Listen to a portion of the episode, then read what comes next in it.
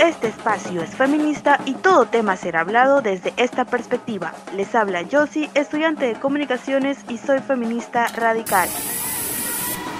Bienvenidas a Pintando Paredes, Haciendo Bulla. Hola, ¿qué tal? Espero que se encuentren muy bien. Les doy la bienvenida a un tercer episodio de Pintando Paredes, Haciendo Bulla. En este tercer episodio vamos a hablar sobre el amor es político.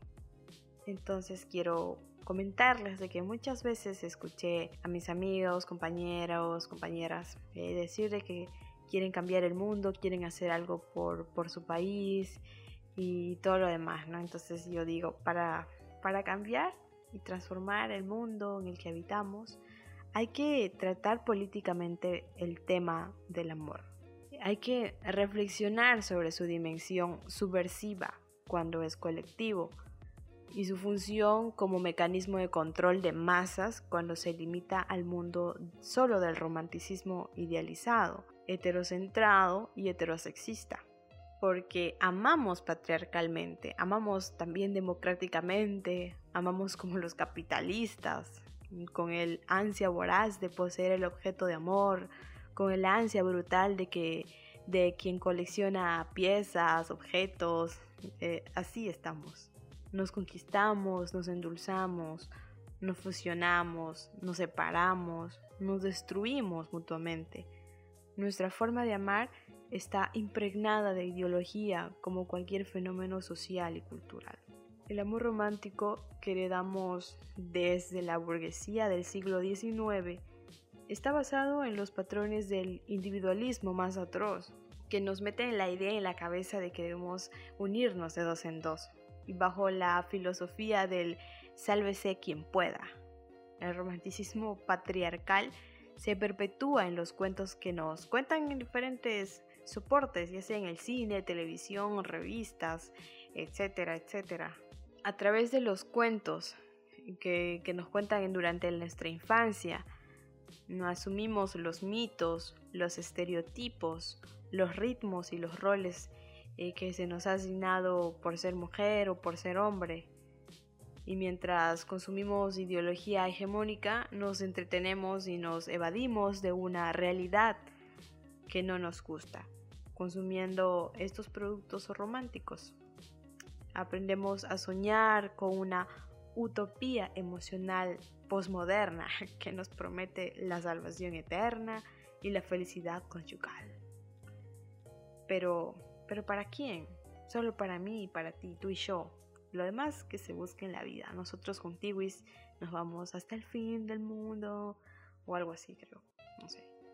Pero frente a las utopías religiosas o las utopías sociales y políticas, el amor romántico nos ofrece una solución individualizada y nos mantiene distraídas soñando con finales felices, cuando la realidad es otra. El romanticismo sirve para que adoptemos un estilo de vida muy concreto, para que nos centremos en la búsqueda de pareja, para que nos reproduzcamos, para que sigamos con la tradición y que todo siga como está. Los hombres disfrutando de sus privilegios y las mujeres sometiéndonos a pequeños reyes absolutos que gobiernan en sus hogares. Sirve también para ayudarnos a aliviar un día horrible, para llevarnos a otros mundos más bonitos, para sufrir y ser felices con las historias idealizadas de otros, para olvidarnos de la realidad dura y gris de la cotidianidad. Vivimos prácticamente en un cuento de hadas. Sirve para que sobre todo las mujeres empleemos cantidad de ingentes de recursos económicos, de tiempo y de energía en encontrar a nuestra media naranja cuando en realidad deberíamos ser naranjas completas, más que naranjas mujeres completas, ya está. Ante el fracaso, deseamos que todo cambie cuando encontremos el amor ideal que nos adore y nos acompañe en la dura batalla diaria de la vida. Así estamos. Pasa que también estamos rodeadas de afectos en nuestra vida, ya sea de nuestra mamá, de nuestras amigas, nuestros amigos, pero sin embargo, si no tenemos pareja, estamos solas. Yo estoy sola, dices. Oye, ¿estás bien? ¿Cómo te sientes? ¿Cómo te va la vida? Aquí sola. yo, what the fuck? ¿Cómo que sola? Nunca nos tienen en cuenta a las amigas, a la familia, porque si no tienes pareja, estás sola. Y sin embargo, las que tienen pareja aseguran que la soledad que tienen en compañía es mucho peor. Muchas mujeres siguen creyendo que la pareja amorosa es la solución a su precariedad, a su vulnerabilidad, a sus problemas personales y es porque se nos ha criado desde pequeñas que debemos ser delicadas, que debemos ser sumisas, no nos enseñan a pensar o a querer ser profesionales, a aspirar a tener cargos políticos en algún momento de nuestras vidas, no nos enseñan a ser independientes y cuando somos grandes pues necesitamos que alguien nos cuide y si ya no es nuestra mamá y nuestro papá buscamos a, una pareja. Y por parte de las industrias culturales y las inmobiliarias nos venden paraísos románticos para que busquemos pareja y nos encerremos en hogares felices, entornos de seguridad y aburrimiento que pueden llegar a convertirse en infiernos conyugales. Uno en línea, tu mejor compañía. Mejor compañía. En línea, socialmente activa. Quédate con nosotros y disfruta de nuestro contenido. Disfruta de nuestro contenido. Las parejas de hoy en día siguen siendo profundamente desiguales, desequilibradas, jerárquicas y casi todas practican la división de roles. El amor es el reducto final en que se ancla el patriarcado. El individualismo del romanticismo patriarcal nos sume en ensoñaciones románticas, mientras nos quitan nuestros derechos y libertades. Todavía una gran parte de la población permanece adormilada, protestando en sus casas, soñando con el Salvador o el Príncipe Azul, diciendo, ay amor, el amor de mi vida, por si acaso estoy aquí, sigo esperando, no tengo suerte en el amor. Los medios de comunicación tradicionales jamás promueven el amor colectivo, si no es para vendernos eh, productos, eh, seguros de vida, etc. Pero si todos nos quisiésemos mucho, el sistema estaría de miedo, estaría tambaleando, porque está basado en la acumulación egoísta de bienes y recursos y no su gestión colectiva y solidaria. Por eso es que se prefiere que nos juntemos de dos en dos, no de 20 en 20. Es más fácil controlar a dos que a grupos de gente que se quiere. El problema del amor romántico es que lo tratamos como si fuera un tema personal. Si te enamoras y sufres, si pierdes al amado o amada, si no te llena tu relación, si eres infeliz, si te aburres, si aguantas desprecios y humillaciones por amor, es tu problema. Igual es que tienes mala suerte o que eliges a los compañeros o compañeras adecuadas. Eso es lo que te dicen. Oye, ¿por qué eliges siempre mal? Porque siempre los mismos tipos, la misma cosa. Así, siempre culpándonos. Pero el problema no es individual, es colectivo. Son muchas las personas que sufren porque sus expectativas no se adecuan a lo que habían soñado o porque temen quedarse solas, porque necesiten un marido o una esposa o porque se decepcionan cuando comprueban que el romántico no es eterno, ni es la solución a todos nuestros problemas. Lo personal es político. Esta frase me encanta, me encanta. Y siempre lo digo. Lo personal es político y nuestro romanticismo es patriarcal.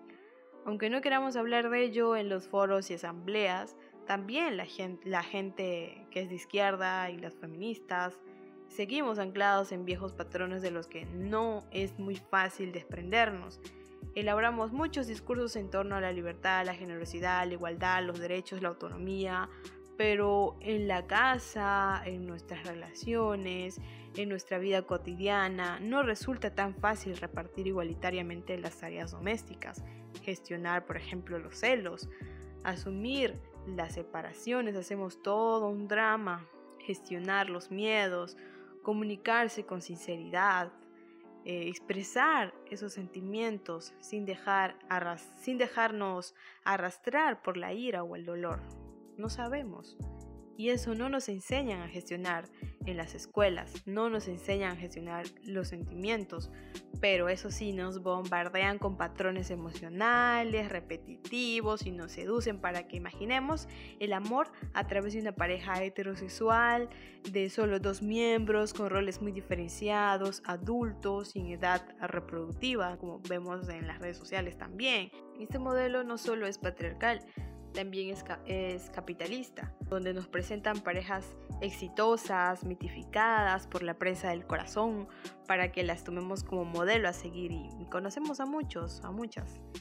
Y es fácil entender entonces por qué damos más importancia a la búsqueda de nuestro paraíso romántico que a, las, a la de nuestras soluciones colectivas.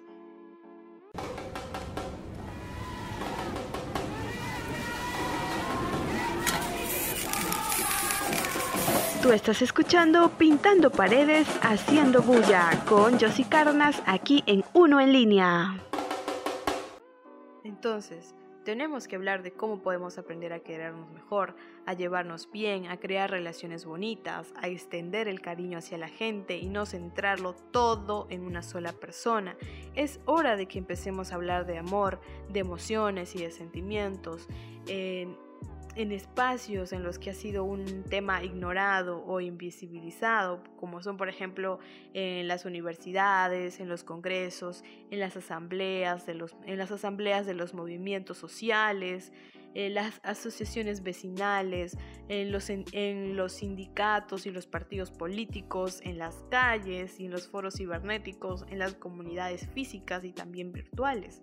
Hay que construir y repensar el amor para poder crear relaciones más igualitarias y diversas. Es muy pero muy necesario despatriarcalizar el amor, eliminar las jerarquías afectivas, desmitificar finales felices, volverlo a inventar, acabar con los estereotipos tradicionales, contarnos otras historias con otros modelos, construir relaciones diversas basadas en el buen trato, el cariño y la libertad es muy necesario proponer otros finales felices y expandir el concepto del amor, que hoy es restringido para los que se organizan de dos en dos.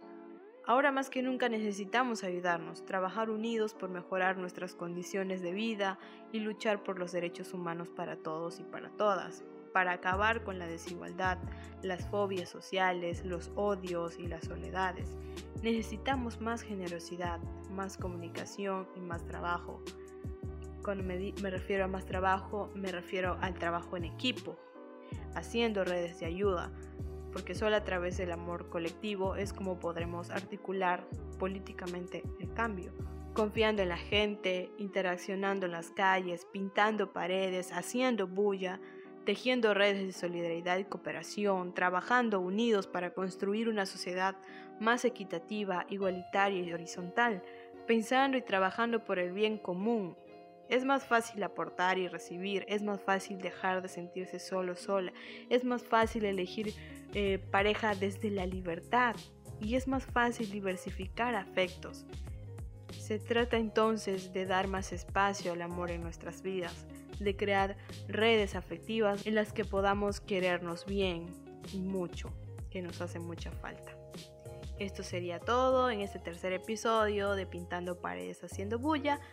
Nos escuchamos el próximo miércoles a la misma hora.